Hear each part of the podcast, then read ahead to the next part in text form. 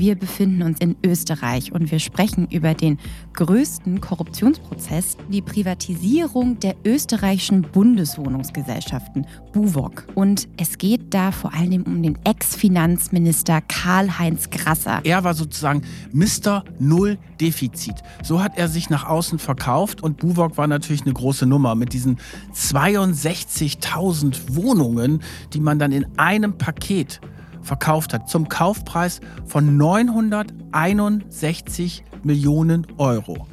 Und was jetzt erst rauskommt, ist, dass es noch einen zweiten Bieter gab und die hat eine Million weniger geboten. Wo man sich natürlich die Frage stellt, wie kann das denn sein, dass man das so knapp überboten hat? Und jetzt gingen die Ermittlungen auch gegen Grasser los. Macht und Millionen. Der Podcast über echte Wirtschaftskrimis.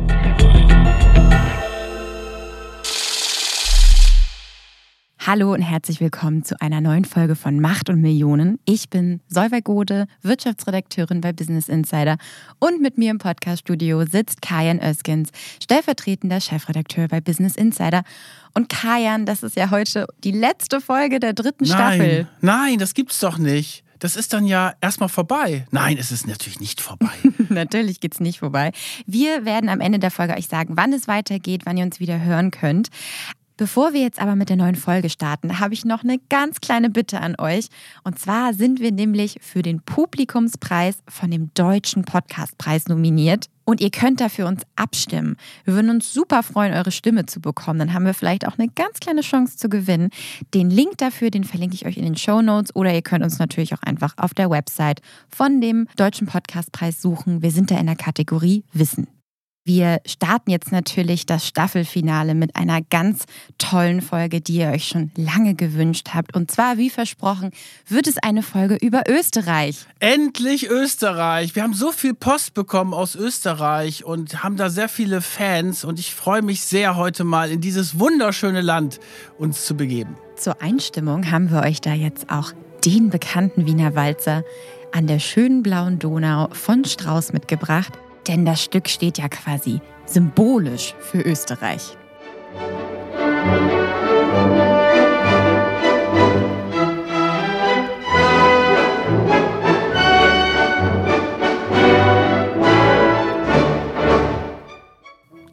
Ihr könnt es jetzt nicht sehen, weil wir sind ja ein Podcast, aber wir haben jetzt ein bisschen mitgewippt. Geschunkelt. Geschunkelt haben wir. Oh, das ist toll. Ich mag das Lied ja so gerne.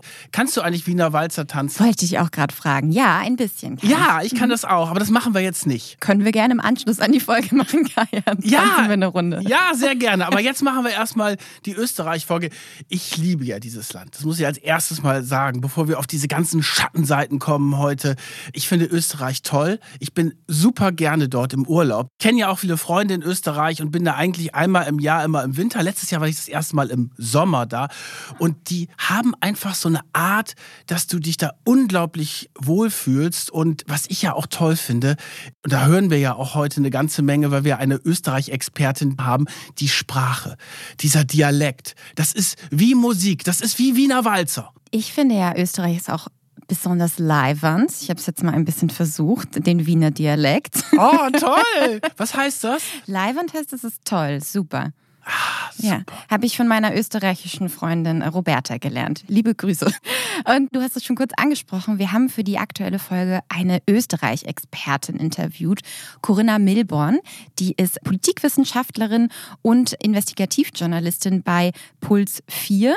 Und da moderiert sie unter anderem auch das Talkformat Pro und Contra und hat eben auch den aktuellen Fall, mit dem wir uns heute beschäftigen, sehr eng begleitet. Das ist wirklich eine der, muss man sagen, renommierten renommiertesten Journalistinnen in Österreich, die wir für diesen Podcast interviewen durften. Da könnt ihr euch also auch schon freuen. Wir wollen jetzt einmal ganz kurz sagen, vielen Dank Elke Albus, das ist unsere Hörerin. Über die sind wir eigentlich erst auf diesen Fall gestolpert. Und jetzt sollen wir vielleicht mal verraten, worum es eigentlich geht. Also wir befinden uns jetzt in Österreich und wir sprechen über den größten Korruptionsprozess der Zweiten Republik. Da ging es um die Privatisierung der österreichischen Bundeswohnungsgesellschaft. Gesellschaften, BUWOG auch genannt, im Jahr 2004. Und Sieben Jahre wurde da ermittelt, ein super langer Prozess. Die Verhandlungen dauerten allein drei Jahre. Und es geht da vor allem um den Ex-Finanzminister Karl-Heinz Grasser. Eine wahnsinnig schillernde Figur in der Politikszene Österreich. Und den wollen wir heute mal ein bisschen beleuchten. Der ist wirklich Mr. Affäre, muss man sagen. Ich habe mal geguckt bei Wikipedia und da sind aneinandergereiht alle Affären, die er hatte. Und da ist mir richtig schwindelig geworden. Und wir haben ja gesagt, wir wollen mal was aus Österreich machen. Und dann haben wir uns diese Buwok-Affäre rausgenommen, weil das ist die größte Affäre dort. Aber Karl-Heinz Krasser ist wirklich eine ganz spannende Figur. Interessant ist aber, wir hatten ja im Vorfeld darüber gesprochen, dass dieser Fall bei uns in Deutschland eigentlich so ein bisschen an uns vorbeigegangen ist, ne? Absolut. Buwok hatte ich vorher noch nie gehört und es ist ja ein ganz wichtiges Thema. Es geht ja um die Privatisierungen von Wohnungen Anfang des Jahrtausends und da haben ja viele, auch in Deutschland, viele Städte ihre Wohnungen privatisiert, um Geld in die Staatskasse zu bekommen und die Auswirkungen, die merken wir ja bis heute, dass dann Wohnungsunternehmen das übernommen haben, dass die Mieten in die Höhe gegangen sind. Das ist ja ein sehr aktuelles Thema auch, gerade hier in Berlin. Mietendeckel gab es, Riesendemonstrationen gegen die sogenannten Miethaie. Und wir haben ja im Vorfeld auch drüber gesprochen, bei dir ist jetzt auch gerade erst wieder die Miete erhöht worden. Genau, ich habe fairerweise erst nach fünf Jahren, die ich da jetzt wohne, habe ich jetzt auch eine Mieterhöhung bekommen. Ist auch alles rechtens. Ich habe mich dann in den Berliner Mietspiegel eingelesen und da gibt es halt so Spannen, wie hoch die Miete pro Quadratmeter je nach Gebiet sein darf. Aber es ist natürlich aktuell aktuell auch mit den steigenden Energiepreisen allem eine zusätzliche Belastung. Und es ist ein aktuelles Thema, wie du gesagt hast. Wohnraum ist super knapp, gerade in Großstädten. Das wird auch in Wien so sein. Und man musste sich nur mal vorstellen, wie viel besser es der Bevölkerung vielleicht gehen würde, wenn wir jetzt noch diese Staatswohnung hätten. Mittlerweile ist es ja so, dass viele Städte dann diese Wohnung wieder zurückkaufen. Für sehr teures Geld. Ja, und das aber vor 20, 30 Jahren ist das halt alles verkauft worden. Und in Österreich ist auch dieser Fehler gemacht worden. Über den werden wir heute sprechen. Jetzt wollten wir nur eigentlich noch mal ganz kurz erklären, was ist eigentlich nämlich die BUWOG. Die BUWOG ist die Bundeswohnungsgesellschaft, also die wurde 1950 in Österreich für die Bundesbediensteten gegründet und gehörte 50 Jahre lang dem Staat. Und insgesamt gehörten dem Staat ungefähr 60.000 kleine Wohnungen. Und es ging eben darum, ja, bezahlbaren Wohnraum für die Staatsbediensteten zu haben. Und tatsächlich hat die BUWOG auch einen Deutschlandbezug, weil später wird sie auch in Deutschland im Neubau aktiv sein und 2014 für führender Wohnungsanbieter auf dem deutschen Markt sein. Und später kommt da auch noch ein ganz großer deutscher Wohnungskonzern mit rein. Das verraten wir aber noch nicht. Also es kann sein, dass ihr gerade in einer Buwok-Wohnung lebt. Auch in Deutschland. Meldet euch auf jeden Fall bei uns, wenn ihr das tut. Das würde uns sehr interessieren. Aber wie schon gesagt, bevor diese Buwok so wirtschaftlich erfolgreich werden konnte, musste sie ja erstmal in die private Wirtschaft wechseln. Und das ist im Jahr 2004 passiert. Da wurde sie privatisiert. Und um diesen Skandal soll es heute gehen.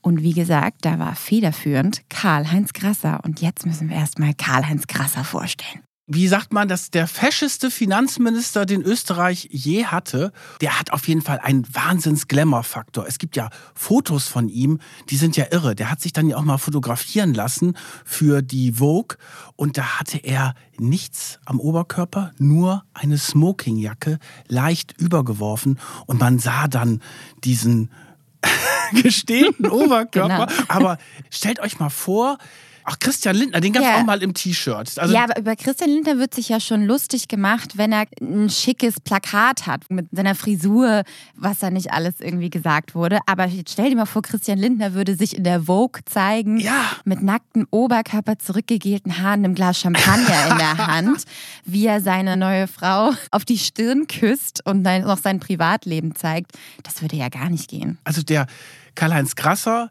ist wirklich, du kannst es, glaube ich, eher beurteilen, ein attraktiver Mann. Ich denke ja. Ja. Damals. Er wurde in der allgemeinen Wahrnehmung als attraktiv wahrgenommen. Er wirkt so ein bisschen wie so ein Sunny Boy, die Haare immer so zurück, toll geföhnt, perfekte Anzüge. Der ist wie aus dem Ei gepellt immer aufgetreten und dann gab es auch immer diese Fotos von ihm. Dann war er mal beim Golfen, dann war er auf dem Motorboot, auf dem Wörthersee und er hat sich natürlich so super inszeniert. Also das war ein richtiger Glamour-Star. Vielleicht so ein bisschen wie KT Gutenberg bei uns. Stimmt, wir haben ihn intern so ein bisschen mit Gutenberg verglichen. Weil so die Politiker normalerweise sind ja jetzt nicht so Bodytypen, gestählt, so modelmäßig. Also er sieht eigentlich aus wie so ein, wie so ein Model. Und er hat wirklich eine unglaublich rasante Karriere gemacht. Also er ist mit 31 schon Finanzminister geworden, ist 1969 geboren und war der Sohn eines Autohändlers. Hat ein Abitur gemacht in Kärnten, das ist ja dieses Bundesland im Süden von Österreich.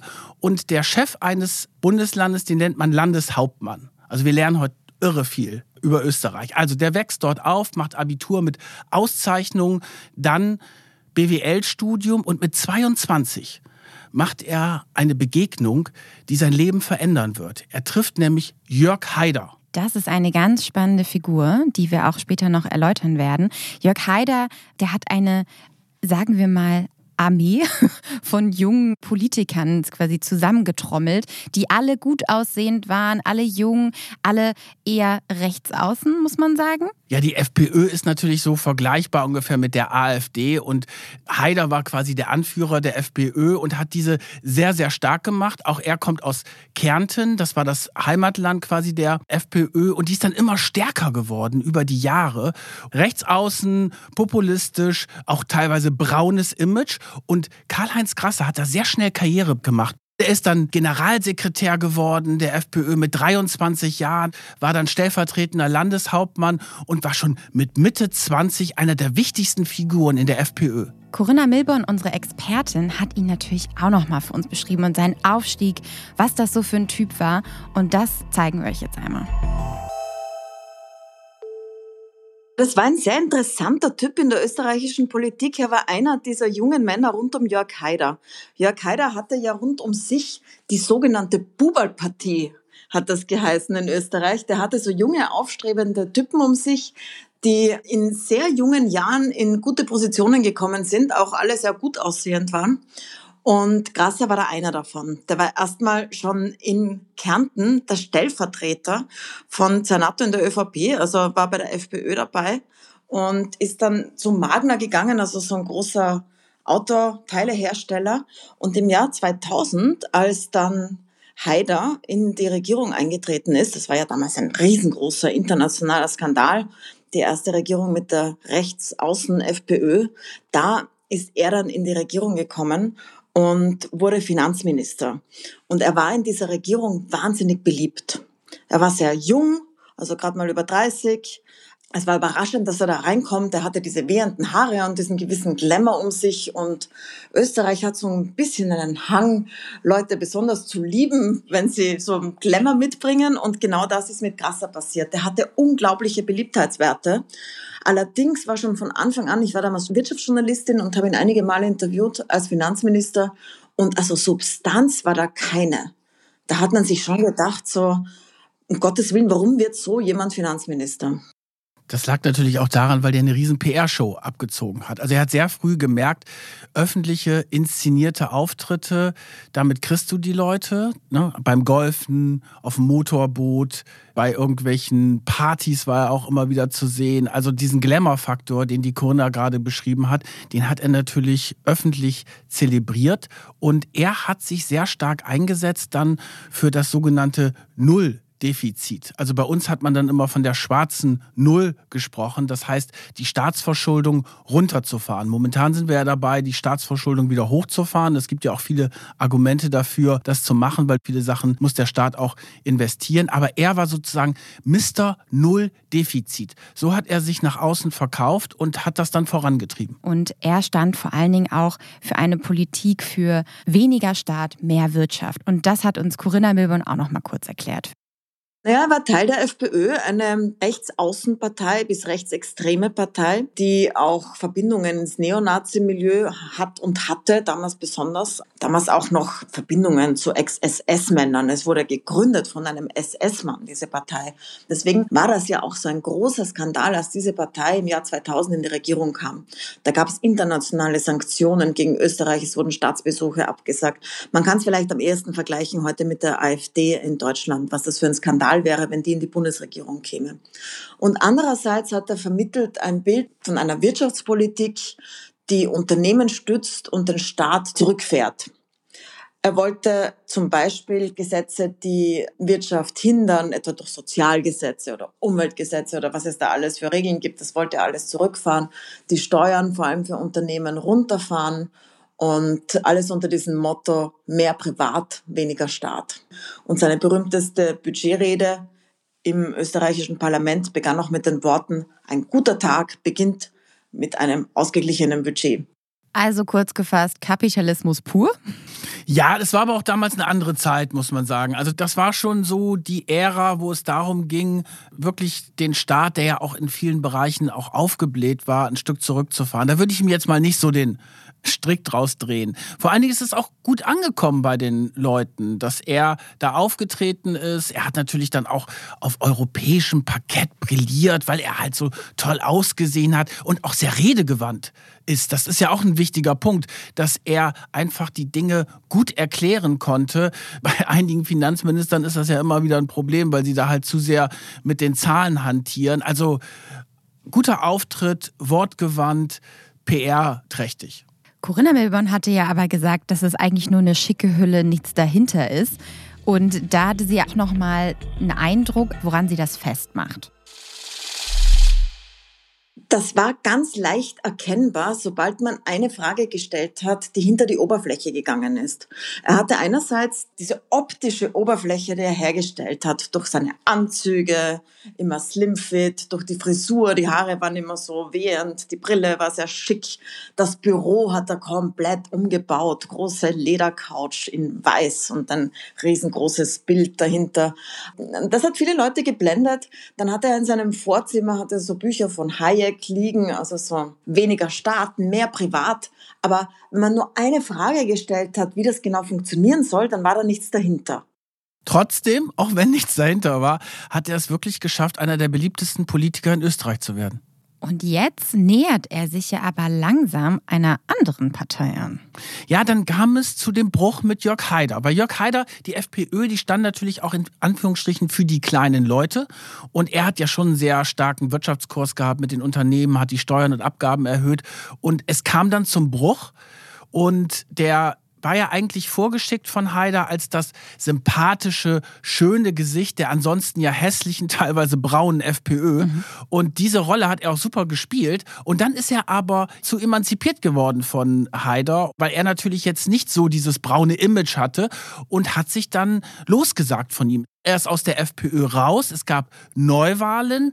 Und er war der einzige Minister, der dann in der neuen Regierung dabei war, wiederum als Finanzminister, aber als Parteiloser unter der Führung der ÖVP. Das ist die konservative Partei, die bei uns vergleichbar mit der CDU-CSU ist. Das zeigt ja auch, dass er aber auch ein Stück weit opportunistisch war, ne? Also auch immer so ein bisschen wie eine Fahne im Wind immer dahin gegangen ist, wo er am weitesten gekommen ist. Und das entspricht ja auch dem, was die Corinna Milborn gesagt hat, die ihn ja damals auch schon kennengelernt hat und gesagt hat, da steckt nicht viel in dieser Hülle drin. Der wollte halt Karriere machen um jeden Preis und das ist ihm dann auch gelungen und dann hat er ja auch noch mehr Glamour in diese Politikwelt bekommen, weil er hat sich in eine attraktive und vor allen Dingen sehr reiche Frau verliebt. Er heiratet Fiona Swarovski. Das ist die Kristallerbin der Kristalldynastie Swarovski. Vielleicht habt ihr ja auch das eine oder andere Schmuckstück von dieser Firma. Hast du denn Swarovski-Schmuck? Nein, aber ich lege auch keinen großen Wert auf Schmuck, weil ich das eh mal alles verliere. Aber das ist wirklich ein Riesenimperium. Die Frau wird vom Vermögen auf 250 Millionen Euro geschätzt. Sie arbeitet da angeblich im Unternehmen als Designerin.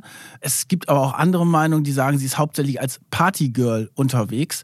Und in diese Frau, die wirklich auf diesen ganzen Society-Partys dabei ist und reich mit verschiedenen Urlaubsdomizilen, unter anderem auf Capri, verliebt sich in den vier Jahre jüngeren Karl-Heinz Grasser.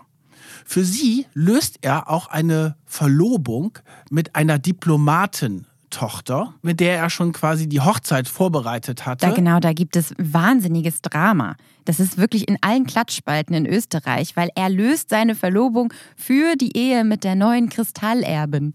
Ja, und dann kommt auch noch heraus, dass seine Verlobte einen Unfall hat mit einem Porsche Cayenne und dieser Porsche Cayenne, da war er ja Finanzminister, ist ihm von einem Freundel so sagt man ja in mhm. Österreich, überlassen worden. Und der Freundl hat dann irgendeinen so tollen Posten in einer österreichischen Firma bekommen. Das sagt ja auch schon einiges. Auf jeden Fall, die Verlobung wird gelöst.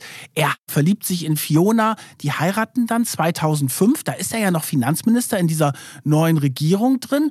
Und das ist natürlich eine riesen Geschichte für die ganzen Society-Blätter. Und er vermarktet natürlich auch die Hochzeit. Und das hat es vorher so in Österreich noch nie gegeben. Wie dieser Unfall mit diesem geschenkten Porsche denn abgelaufen ist und warum das überhaupt jetzt für die Geschichte wichtig ist, das hat uns Corinna Milborn auch nochmal erzählt. Seine damalige Verlobte hat einen Unfall gebaut mit einem Porsche Cayenne, also einem sehr teuren Auto, wo dann auch die Frage aufkam, wo kommt dieses Auto eigentlich her? Und dieser Nebenstrang interessiert mich dann wieder mehr als Wirtschaftsjournalistin, weil dann hat er gesagt, das kommt von einem Onkel. Und dann stellt sich heraus, das war gar kein Onkel. Und dann hat er gesagt, nein, das ist also ein Wahlonkel. Eine Person, die ich sehr gerne mag. Und die hat mir dieses Auto geschenkt, weil sie eben so quasi mein Onkel ist, wenn auch nicht wirklich. Und das war so eine typische krasser Sache. Bei dem sind immer so Dinge gelandet, Spenden gelandet. Jemand hat seine Homepage gezahlt mit 100.000 Euro, eine persönliche. Also es war immer so ein Ding da, dass man sich dachte so, der räumt doch irgendwas da auf seine persönliche Seite mehr als auf die Seite der Republik. Und das fand ich auch interessant, weil schon zu seiner Zeit als Finanzminister gab es immer wieder Affären. Keine Riesengeschichten, aber Sachen, ich glaube, in Deutschland wäre schon der ein oder andere Minister deswegen zurückgetreten. Also da ging es zum Beispiel um diese gesponserte Homepage. Anzüge wurden ihm geschenkt. Es ging um einen Urlaub in den Seychellen, der ihm gesponsert worden ist. Es ging um Hotelkosten in St. Moritz, die übernommen worden sind und, und, und. Das waren jetzt nicht Riesengeschichten, aber es war schon so, dass man so dachte, naja, so ganz genau nimmt er es mit diesem allen nicht. Na, wir können ja auch einen Vergleich zu einer unserer Folgen ziehen, zu Christian Wulff, weil da ging es um einen Häuserkredit, der vermeintlich ja. gesponsert worden sein soll. Und allein der Vorwurf hat ihn ja in Deutschland schon quasi zum Rücktritt gezwungen. Ja, da hätten sich die Österreicher wahrscheinlich darüber kaputt gelacht, über die Wulff-Affäre, mhm. weil der Grasser hat das alles unbeschadet überstanden. Der war trotzdem der beliebteste Politiker. Deswegen hat man ihn auch Teflon-Grasser genannt, weil alles an ihm abgeprallt ist. So, auf jeden Fall 2007 ist dann die politische Karriere von Karl-Heinz Grasser vorbei. Es gibt Neuwahlen und er sagt, er tritt nicht wieder an. Er hat neue Pläne. Er will jetzt Unternehmer werden. Er sagt, er möchte gerne ein Imperium aufbauen. Und natürlich haben alle gedacht, okay, Karl-Heinz Grasser, der war bisher Finanzminister, der wird jetzt irgendwas Großes in London oder New York an den wichtigen Finanzplätzen. Man hat auch gesagt, er geht zu Red Bull, weil er hat immer Red Bull getrunken, äh, auch als Finanzminister schon. Ständig war er irgendwie, hat er Red Bull getrunken. Auf jeden Fall dachte man so, der macht jetzt was ganz Großes. Er hat dann noch gesagt, er hätte Angebote von 15 namhaften Unternehmen und er würde ja 27 Staatsregierungen kennen, also alle die, die er von der EU in Brüssel kennt. Und dann hat er auch gesagt, die FT hätte ihn ja zum besten Finanzminister gekürt und hat die FT gleich widersprochen, weil er war in irgendeiner Liste vorne, aber es lag einfach nur an der alphabetischen Reihenfolge. Wunschdenken vielleicht. Jedenfalls, er geht in die Wirtschaft, aber jetzt läuft es ja eigentlich gar nicht mal so gut für ihn, oder? Naja, die Firma, zu der er geht, die kennt kein Mensch. Alle dachten, irgend so ein großer Hedgefonds vielleicht in New York und dann geht er zu einer Firma, MIP heißt die, das ist so eine Investmentfirma mit Energie, also keine große Nummer, aber in seiner ersten Rede hat er dann auch schon gleich diese Business-Vokabeln drin, spricht dann von dem Business Case und einer Win-Win-Situation und ein Megatrend und ein Flow, irgendwas. Also wirft das schon so mit diesen Anglizismen um sich herum, dass man denkt, oh Mensch, das ist echt ein cooler Businessman. Der hat jetzt eine gute Karriere in der Politik gemacht, ist jetzt raus, da war er erst Ende 30 und jetzt startet der als Top-Manager richtig durch. Aber dann im Jahre 2009 holt Karl-Heinz Grasser die Vergangenheit ein.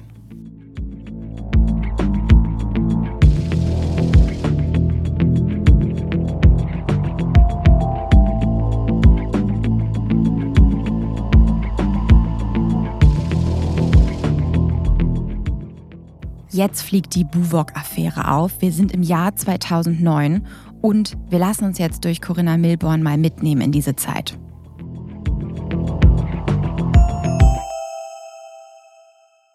Aufgeflogen ist das so, dass im September 2009, das war also nach der Finanzkrise, ist die Constantia Privatbank in Turbulenzen geraten, so wie viele Banken damals und wurde genau durchuntersucht. Und da sind die Prüfer, die sich quasi die Bücher dieser Bank angesehen haben, auf eine ungewöhnliche Provisionszahlung gestoßen. Und zwar ging es da um einen PR-Berater. Der heißt Peter Hochecker.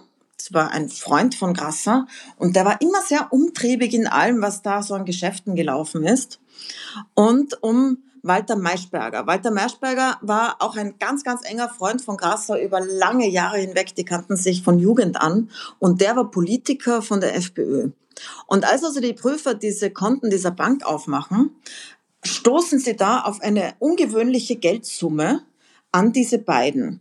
Dann ist da nachgefragt worden und dann haben diese beiden Selbstanzeige erstattet, haben sich selbst angezeigt und haben gesagt, ja, da ging es um eine Provision rund um den Buwok-Verkauf und damit ist das Ganze erst ans Licht gekommen. Also eigentlich fliegt alles durch einen Zufall auf und dann, um sich eben selbst vielleicht auch ein Stück weit zu retten, stellen Walter Maischberger, der Freund von Grasser, und Peter Hochegger, auch ein guter Bekannter und Lobbyist, Selbstanzeige. Und das führt jetzt eben dazu, dass die Buwok-Affäre auffliegt. Und vielleicht müssen wir da jetzt noch mal kurz erzählen, was da eigentlich passiert ist mit der Buwok die wurde privatisiert. Genau, und das war in dem Zuständigkeitsbereich von Karl-Heinz Krasser. Er wollte ja immer mehr Privatisierung, Staat herausdrängen und Buwok war natürlich eine große Nummer mit diesen 62.000 Wohnungen, die auf dem Markt waren und die man dann in einem Paket verkauft hat. Diese Entscheidung hat er auch getroffen. Und dann hat er auch die Entscheidung getroffen, Lehman Brothers, wir kennen sie alle aus der Pleite dann später, Anfang des Jahrtausends als die Bank, die das Ganze einfädelt, ins Boot zu holen. Da gab es andere Banken, die waren deutlich günstiger, aber er hat sich für die Lehman Brothers entschieden. Und dann bekam im Jahre 2004 ein Konsortium den Zuschlag rund um die Immofinanz zum Kaufpreis von 961 Millionen Euro. Und was keiner wusste und jetzt erst rauskommt, ist, dass es noch einen zweiten Bieter gab, ebenfalls eine Immobilienfirma, und die hat eine Million weniger geboten, nämlich 960 Millionen, wo man sich natürlich die Frage stellt, ui, wie kann das denn sein, dass man das so knapp in so einem Bieterverfahren überboten hat? Und jetzt durch diese ganzen Unterlagen kommt Stück für Stück heraus, wie das gelaufen ist. Nämlich der Immo-Finanzchef, also der Sieger dieses Bieterverfahrens, hat einen Tipp bekommen von Hochegger, dem Lobbyisten. Und Hochegger hat wiederum einen Tipp bekommen von Maischberger, dem Grasser-Freund. Und dann stellt sich natürlich die Frage, woher wusste Maischberger, dass die andere Firma 960 bietet, damit man eine Million mehr bietet. Und da kam sehr schnell der Verdacht auf Grasser, weil es wussten ja damals relativ wenige, die waren alle total eng zusammen. Und jetzt gingen die Ermittlungen auch gegen Grasser los. Also ich finde an sich schon total spektakulär, dass das so eine geringe Summe letztendlich war. 60.000 Wohnungen. Du musst mir überlegen, was du heute dafür bekommen würdest. Das ist eine Wahnsinnssumme. Und dafür dann halt 960 Millionen ist eigentlich ein spottbilliger Preis. Das ist pro Wohnung weniger als 20.000 Euro. Das ist ja wahnsinnig günstig und das ist weniger als die Hälfte des Marktpreises, die es damals war. Und der Bundesrechnungshof in Österreich hat auch nämlich auch festgestellt, dass das eigentlich bei dem Verfahren nicht sauber gelaufen ist, dahingehend, dass der Kaufpreis halt einfach deutlich unter dem Marktwert war. Aber das wusste man damals halt noch nicht. So, jetzt gehen also die Ermittlungen der Staatsanwaltschaft los, weil die sind jetzt natürlich über diese Selbstanzeige und die Daten der Bank aufgeschreckt. Und im Oktober 2009 beginnt das Ermittlungsverfahren. Im Juli 2010, ein Jahr später, wird dann auch ein Strafverfahren wegen Untreue gegen Grasser, Maischberger und Hochegger eingeleitet. Und parallel trifft ihn aber auch noch ein anderer Vorwurf, und zwar ein Vorwurf der Steuerhinterziehung. Und in dem Jahr findet er eine große Razzia in seinem Haus, in zehn Büros und Wohnungen statt, darunter auch ein Penthouse in Wien, eine Seevilla am Kärnter Wörthersee und ein Bauernhof im Tiroler Kitzbühel, wo er auch mit seiner Frau Fiona Swarovski lebt. Und er outet sich dann in diesem Skandal 2011 parallel dazu als Steuerhinterzieher. Macht sogar eine Selbstanzeige und muss 18.000 Euro nachzahlen. Und das ist natürlich in diesem Skandal, wo es eh schon um die Buwok-Affäre und 10.000 andere Parallelstränge geht, für ihn ganz fatal, weil sein Image in der Bevölkerung jetzt immer weiter sinkt. Jetzt wird jahrelang ermittelt, aber es kommt erst im April 2017 zum Prozess, weil die Staatsanwaltschaft erstmal alle Beweise zusammentragen muss Grasser wird angeklagt und 14 weitere Personen, darunter natürlich auch Maischberger, Hochegger und noch ein Immobilienmakler, Plech hieß er, den haben wir noch gar nicht genannt, der wird später aber nochmal interessant. Die Anklageschrift, die war ja 800 Seiten lang. Also es war wirklich der Wahnsinn. Wobei natürlich schon die Frage sich stellt, warum haben die Ermittlungen so lange gedauert? Und es gab dann ja auch Geschichten in Österreich, dass da möglicherweise Leute geschützt worden sind und dass diese Ermittlungen nicht mit dem Tempo, das eigentlich für so einen großen Korruptionsfall nötig gewesen wäre, vorgegangen ist. Gleichzeitig hat natürlich auch die Verteidigung von Grasser, Maischberger und Hochegger versucht, das in die Länge zu ziehen. Ist ja ganz klar. Die haben das versucht zu torpedieren, immer mit neuen äh, Manövern. Das ist ja auch ihre Aufgabe. Aber deswegen hat sich das alles so lange gezogen. Aber du hast schon recht, das war ungewöhnlich. Und in dem Prozess gibt es noch einen ganz wichtigen Zeugen, der da auftritt und der Maischberger, Hochegger und vor allen Dingen auch Grasser ganz stark belastet. Das ist Willibald Berner. Das war der ehemalige Kabinettschef im ÖVP geführten Infrastrukturministerium, also auch zuständig eben für Wohnungen und sowas. Und der schildert dem Staatsanwalt dann im Prozess den Masterplan, wie Grasser, Hochegger, Plech und Maischberger profitiert haben von dieser Buwok-Affäre. Und zwar hat ihn nämlich der Grasser-Berater Peter Hochegger damals im Jahr 2000 bei einem Arbeitsfrühstück in dem Luxushotel Bristol getroffen und zeichnet ihm eine Skizze auf. Und diese Skizze wird später super berühmt. Wir haben sie jetzt quasi für euch mal nachgezeichnet nach den Informationen in dem Prozess. Die findet ihr dann auch auf Instagram.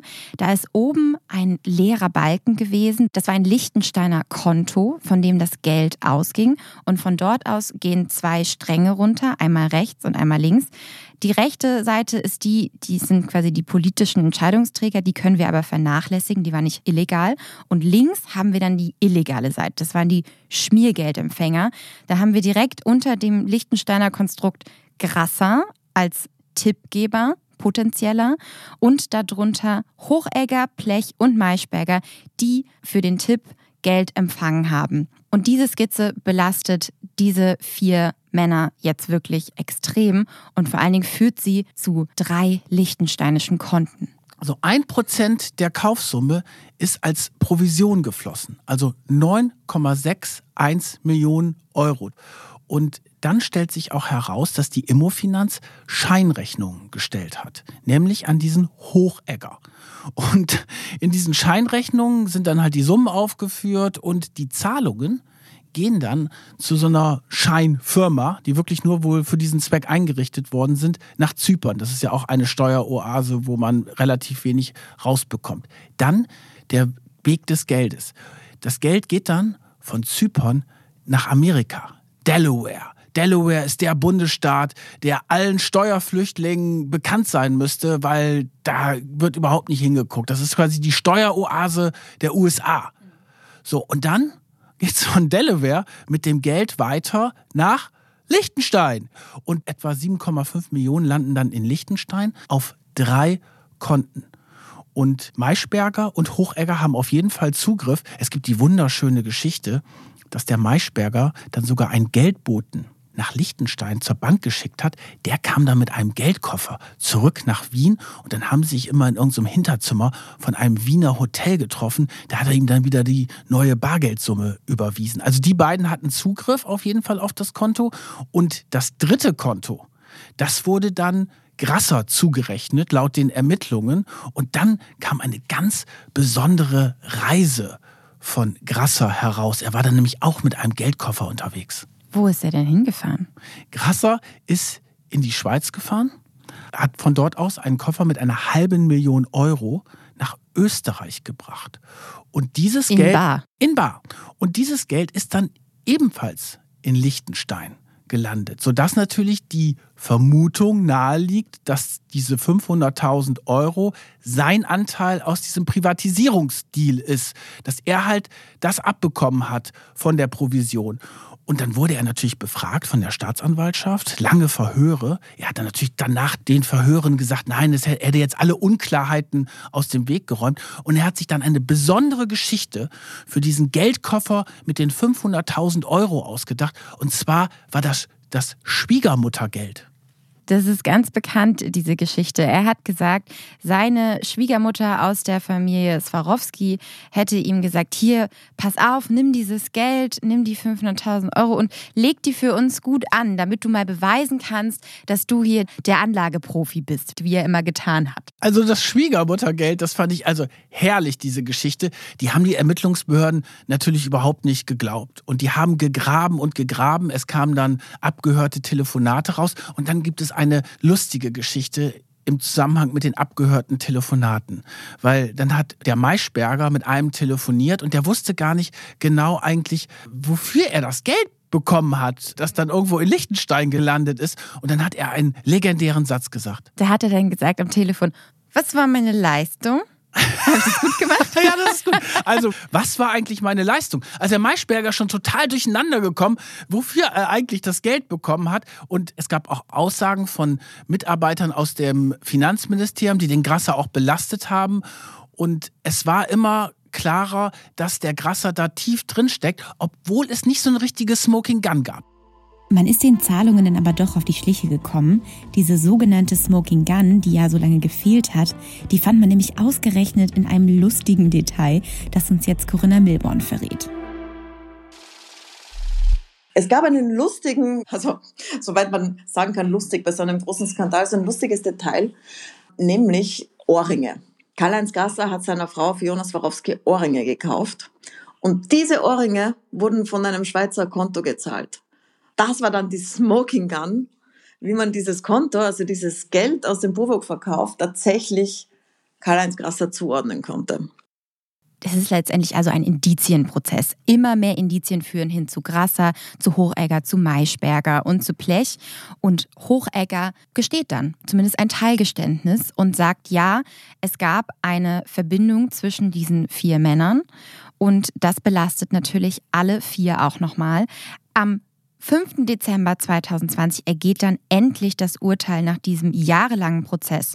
Das Wiener Landgericht verurteilt Karl-Heinz Grasser zu einer Haftstrafe von acht Jahren. Wahnsinn, ne? Acht Jahre, das ist dann echt, also das war wirklich ein Schockurteil, auch für ihn persönlich. Er hatte immer noch in den Tagen vorher davon gesprochen, dass er ja einen Freispruch erwartet und dass endlich diese lange Hängepartie vorbei ist, weil er konnte natürlich auch in der Zeit überhaupt gar keinen Job annehmen, weil er quasi gesperrt war. Wer stellt denn jemanden ein, der wegen eines riesen Korruptionsfalls vor Gericht steht und dann hofft er auf diesen Freispruch, was natürlich auch ein bisschen schräg ist, weil er wurde natürlich da massiv belastet und die Begründung der Richterin, die fand ich auch spannend. Die Richterin sagt nämlich, es stehe mit einer für einen Schuldspruch erforderlichen Sicherheit fest, dass es nur Grasser gewesen sein könnte.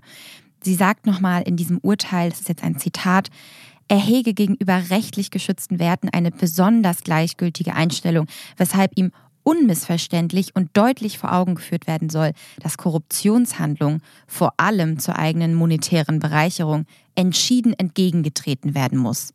Also das ist auch ein beispielhaftes Urteil jetzt. Es ist eine klare Geschichte auch von der Richterin, die glaubt diesen Unschuldsbeteuerungen nicht. Und die glaubt auch dieser Schwiegermutter-Geldgeschichte nicht, dass er da für die Schwiegermutter 500.000 durch die Länder gebracht hat und das Geld angelegt hat, sondern sie geht davon aus, dass das Geld aus diesen Provisionszahlungen ist. Und daher ist das natürlich eine klatschende Ohrfeige für Grasser, der dann sich dann gleich hinstellt und sagt, er spricht von einem politischen Urteil, beteuert seine Unschuld. Ich fand auch sehr lustig, bei einer Talkshow hat er dann mal gesagt, naja, es liegt ja auch daran, dass wir in so einer Neidgesellschaft sind. Und dann hat er eine Fanpost vorgelesen.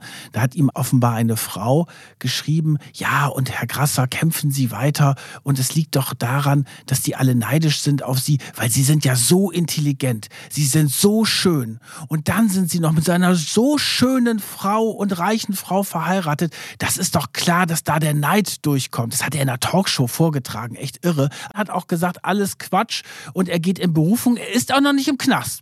Das muss man wirklich sagen. Es gilt die Unschuldsvermutung. Das ist fast schon auch zu so einem Running Gag geworden, weil das immer in den österreichischen Berichterstattungen mit diesem Fall gesagt wird. Aber das müssen wir halt auch noch mal sagen. Und Krasser geht natürlich auch in Berufung gegen das Urteil.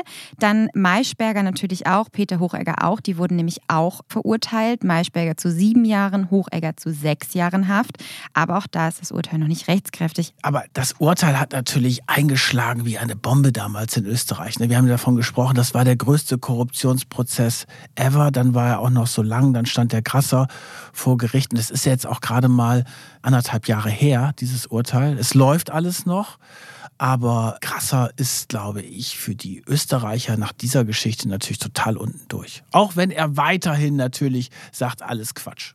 Das müssen wir natürlich auch sagen. Das Urteil ist jetzt erst dieses Jahr schriftlich zugestellt worden. Also wir hatten im Jahr 2020 das Urteil, aber weil das 1280 Seiten umfasst, Wahnsinn, hat das so lange gedauert, bis das quasi alles ausformuliert wurde und schriftlich zugestellt wurde. Und bis dahin musste jetzt Krasser auch warten, bis er eben Rechtsmittel einlegen kann. Aber äh, in dem Falle ist es, glaube ich, auch wichtig, weil ja wirklich alles in diesem Urteil wasserdicht sein muss, damit eben auch wirklich die Verantwortlichen zur Konsequenz gezogen werden und nicht noch dagegen vorgegangen werden kann.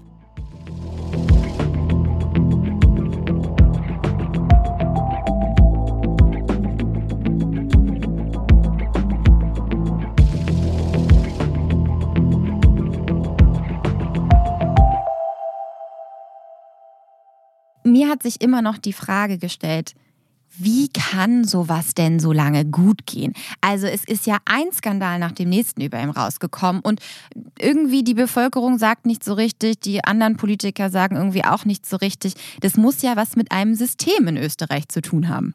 Und jetzt sind wir bei meinem einer meiner österreichischen Lieblingswörter Freundelwirtschaft. Übersetzt auf Deutsch heißt das quasi Vetternwirtschaft. Aber ich dachte, wir lassen das einfach mal lieber die Österreich-Expertin Corinne das ich auch. erklären. In Österreich sagt man Freundelwirtschaft. Wenn hier Leute an die Macht kommen aus gewissen Kreisen, dann kann man damit rechnen, dass die die Leute, die sie begleiten, so ihre engen Freunde, die immer schon dabei sind, mit Posten versorgen, ihnen irgendwelche Aufträge zuschieben dass es die besser haben danach, als sie es vorher gehabt haben und dass das nicht immer ganz transparent abläuft. Das war jetzt auch in den letzten Regierungen der Fall. Aber damals war das extrem. Und die Burg-Affäre ist ja die Spitze des Eisbergs nur. Das ist in Österreich tatsächlich ein Riesenproblem, dass die Vergabe von Aufträgen zu wenig transparent ist, dass immer wieder Leute auf wichtigen Positionen landen, die einfach nur eine persönliche Bindung zu dem Politiker oder der Politikerin haben, die gerade dran ist. Das ist ja auch heute immer noch omnipräsent. Wir hatten ja jetzt gerade erst die Ibiza-Affäre. Ja, die ist ja irre. Da hat ja auch einer von der FPÖ, nämlich der Strache, in ja eher betrunkenen Zustand mal so erzählt, wie das so alles in Österreich läuft mit der Freundelwirtschaft und darüber hinaus. Das ist ja heimlich gefilmt worden. Riesenskandal. Vor drei Jahren ist es rausgekommen und da hat man es quasi gesehen, wie jemand das einfach so erzählt. Ich meine, der Grasse hat ja die ganze Zeit gesagt, stimmt nicht, aber da hast du wirklich anplagt die ganze Geschichte gehabt. Das leitet jetzt natürlich auch über auf den Skandal um Sebastian Kurz, den letzten Kanzler Österreichs. Und der ist ja auch über eine Korruptionsaffäre gestolpert letztendlich. Ja, ging es darum, dass österreichische Medien, insbesondere die Tageszeitung Österreich, Inserate für die Regierung gemacht haben. Da gab es jetzt auch Chatprotokolle, die rausgekommen sind. Und ja, Sebastian Kurz hat das auch clever gemacht. Er ist dann, bevor das, die Schlinge sich bei ihm zu sehr zugezogen hat, ist er dann als Kanzler zurückgetreten. Ist jetzt übrigens auch in die Wirtschaft gegangen. Bei einem US-Unternehmen heuert er jetzt an. Und ja, vielleicht holt ihn die Vergangenheit der Politik auch in ein paar Jahren ein. Der Fall Sebastian Kurz jetzt auch zeigt ja, dass dieser Umgang mit dieser Freundelwirtschaft in Österreich ganz, ganz tief verwurzelt in diesem Land ist. Und wir haben deswegen auch nochmal Corinna Milborn gefragt, ob es dafür vielleicht auch historische Gründe gibt. Also in Wien war ja früher der Kaiserhof von einem sehr großen Reich. Und dieser Kaiserhof hat so funktioniert, dass man immer wen kennen musste. Da gab es die verschiedensten Hierarchien von Leuten, die seltsame Titel bekommen haben, so wie Mundschenk, also jemand, der dem Kaiser seinen Wein einschenkt, das ist besonders nah dran, ganz hoher Titel. Und um etwas zu bekommen in diesem höflichen Ambiente musste man jemanden kennen und wieder jemanden kennen. Und das hat sich nicht so geändert. Also Wien funktioniert teilweise immer noch so. Und das ist nicht nur in der hohen Politik so, sondern es geht teilweise runter bis hin zu, wie bekomme ich einen Platz für mein Kind in einer Schule oder wie komme ich an eine geförderte Gemeindewohnung ran. Und das ist ganz tief drinnen in der Mentalität hier. Und das ist ein, ein Riesenproblem, weil dadurch sehr viel Korruption passieren kann, ohne dass es auch nur ein Unrechtsbewusstsein gibt dafür.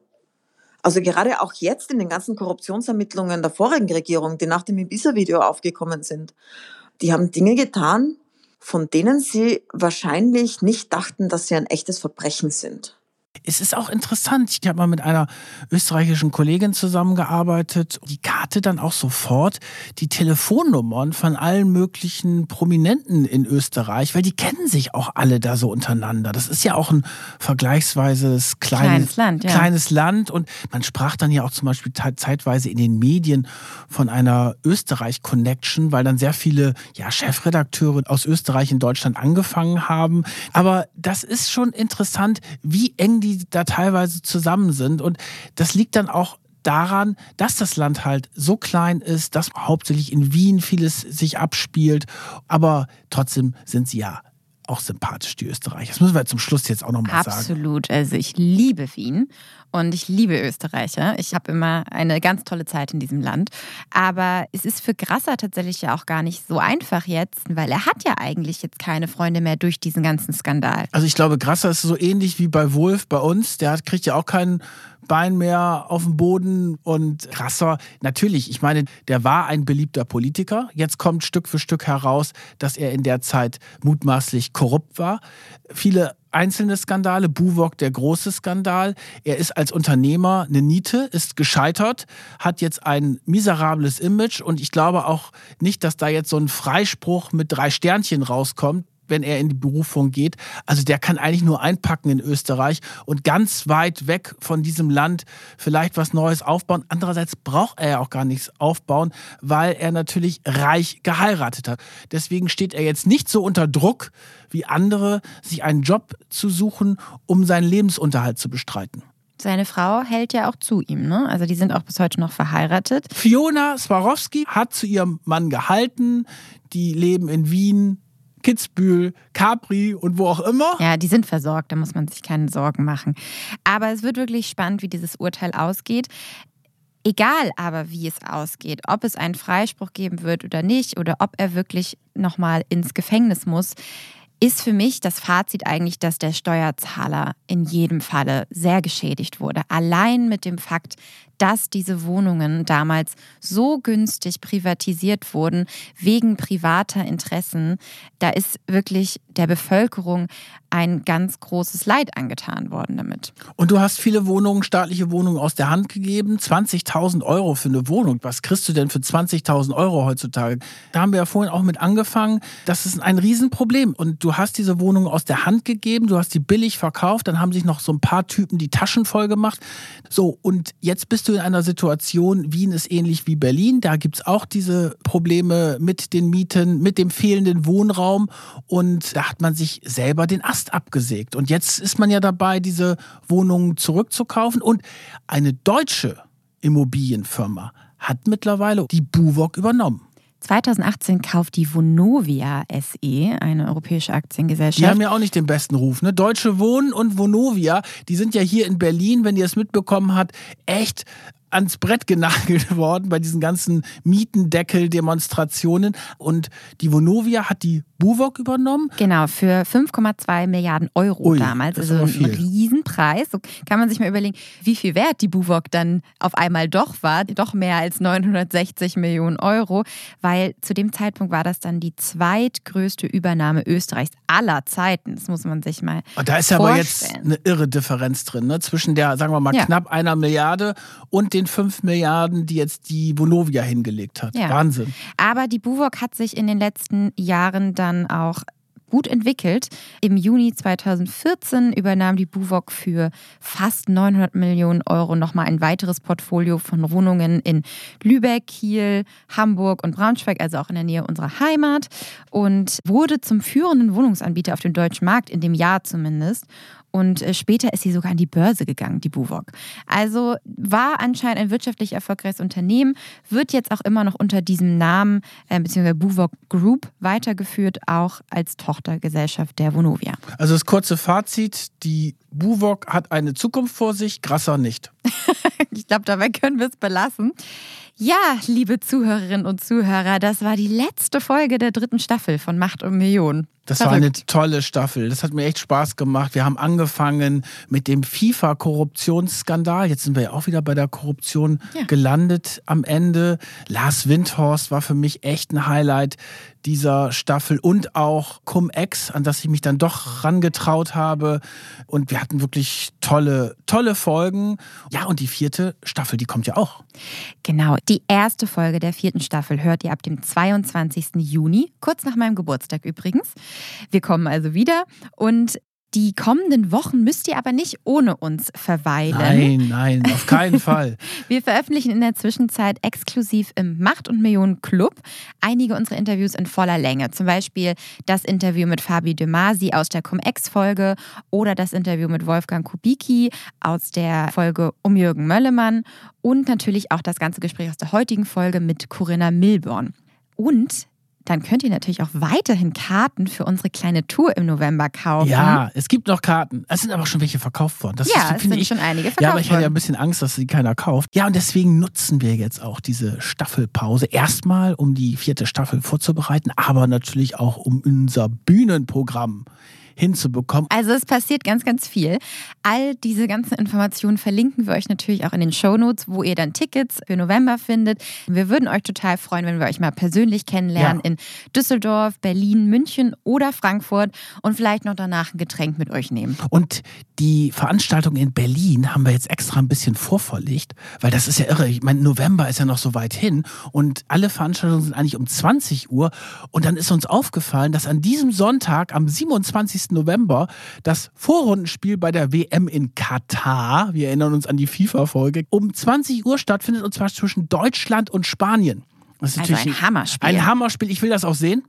Und deswegen haben wir das jetzt, haben wir jetzt die Berliner Show haben wir vorverlegt auf 16 Uhr, damit ihr erst mit Macht und Millionen in Stimmung kommt und dann abends den Sieg gegen Spanien feiert. Ja, Deutschland wird natürlich gewinnen. Ich bleibe vielleicht auch länger mit euch und trinke dann noch ein Getränk. Ich muss es nicht unbedingt gucken als Nicht-Fußballfan. Naja, so, dann bleibt mir jetzt nichts mehr anderes zu sagen als vielen, vielen Dank, dass ihr uns weiterhin so treu zuhört. Wir freuen uns, euch hoffentlich bald persönlich zu sehen.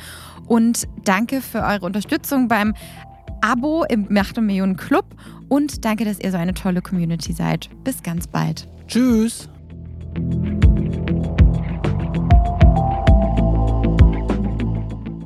Macht und Millionen. Eine Produktion von Business Insider. Redaktion Solvay Gode und Kajan Öskens. Titelmusik Afonelli. Produktion Michael Reinhardt und Yannick Werner.